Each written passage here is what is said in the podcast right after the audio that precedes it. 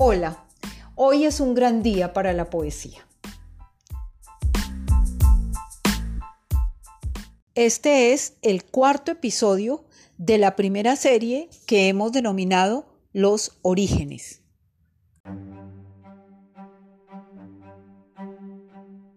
A pesar de que vamos a situarnos en la Bogotá de los años 70, y concretamente en el mismo año en el que apareció el libro que comentamos en oportunidad anterior, a finales de 1973, la editorial Retina publica otro libro de Esmeralda Sánchez titulado El bufón del tiempo. Este es ya el resultado para la autora de los primeros vislumbres dentro de una facultad de filosofía. La Universidad de Santo Tomás ubicada en una hermosa casa en la calle 74 con la carrera novena de Bogotá, le había abierto sus puertas. No tenía esa casa absolutamente nada que ver con la gran edificación que se levanta allí hoy en día.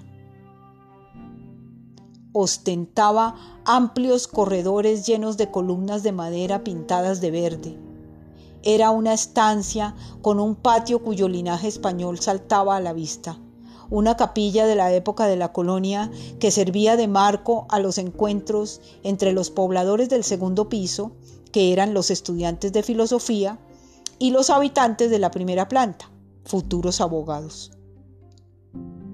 En ese ambiente es recibida por el profesor catalán Germán Marquínez Argote, un filósofo de la línea de Jacques Maritain, influenciado fuertemente por Zubiri.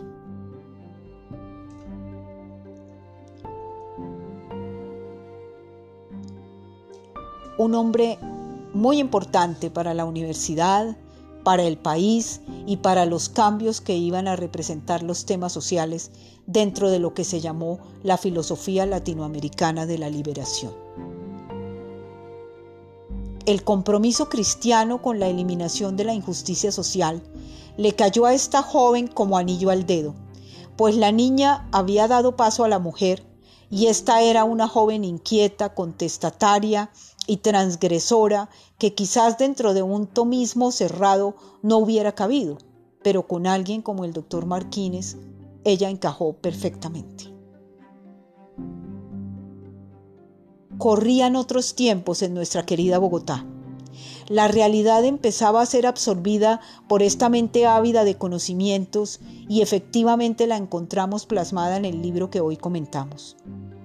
El profesor Marquínez marcó para esta joven un rumbo, la apuntaló, podría decirse, y ella se sintió entonces afirmada y cómoda dentro de ese lenguaje musical que le permitía expresar todo lo que tenía adentro. Así, empoderada, logra dejar de verse a sí misma y empieza a descubrir el afuera, el otro. Se da cuenta de que siente la realidad, que ésta no es sólo percibida por su razón, sino que como lo habían sostenido Maritain y Marquines, había en esa realidad una razón poética en esta serie de los orígenes y concretamente en el libro del bufón del tiempo, que es el que hoy nos ocupa, encontramos entonces preguntas e inquietudes tales como la metáfora de Nietzsche, el filósofo, e interrogantes hondos y profundos como la presencia del miedo, de la muerte o del tiempo. Asuntos que van a desinstalarla, ya incomodarla seguramente durante muchos años más durante su vida.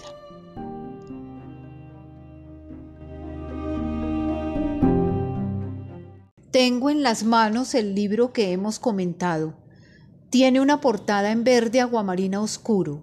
Se aprecian en ella el firmamento y los planetas. Al centro, un gran reloj de arena y una máscara bastante siniestra se ríe detrás. Al inicio contiene una dedicatoria. Leo, a todos los que aman la vida.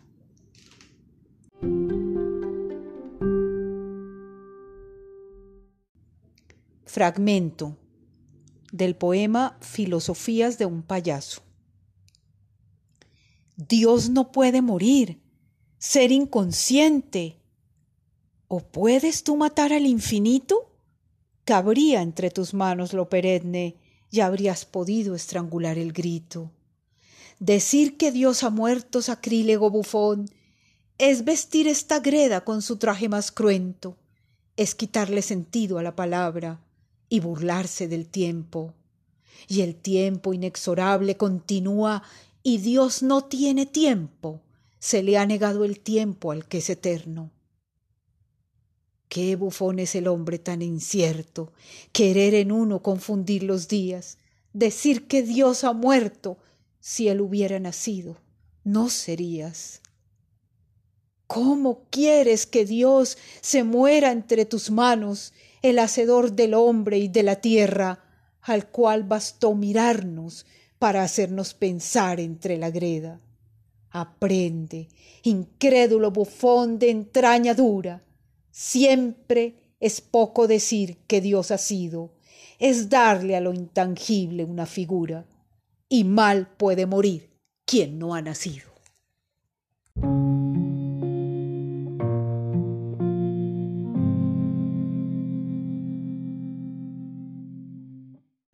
del poema Fe. Cuando ya no haga versos porque no los sienta, cuando ya no llore porque ya no sufra, trillaré con polvo y arena una senda, y huiré por ella cavando mi tumba. Y me iré sin vida por la senda dulce, tiene que ser dulce si al olvido lleva, no contiene espinas, ni clavos, ni cruces, no tiene borronca ni suscita queja. Tiene que ser amplia, sin cercas ni límites, con rostros que duerman el sueño tranquilo. Tiene que ser pura como el arco iris, llena de colores hasta el infinito. Porque al no ser así la senda eterna, la que se ha llevado mis seres queridos, si es dura, quebrada, ausente y ajena, si es cruel y terrible como los olvidos, Qué injusta es entonces la oscura bebida, qué cruel el veneno que guardan las flores. Si sólo amarguras nos diera la vida, ¿por qué ha de negarnos también los colores? Yo no creo que la oscura vía se hunda entre la greda haciéndose parca, ni que cubra de noche las galas del día. Si es negra al principio, después será blanca si es primero angosta, después será amplia, porque blanca tiene que ser esa senda, sin clavos ni espinas, sin miedos ni garras, la senda que lleve de paso las almas. No puede el camino vestirse de negro, ni pueden los cielos surcarse de nubes. Si fue para muchos la vida un desierto, podrá ser la muerte también inquietudes. Cuando ya no haga versos, porque no lo sienta, cuando ya no llore, porque ya no sufra, trillaré con polvo y arena una senda, y huiré por ella cavando mi tumba. Yo sabré alejarme del mundo que aterra, cuando ya no espere, cuando ya no sienta, cuando ya mi pecho palpite con pena, como una caricia demasiado lenta.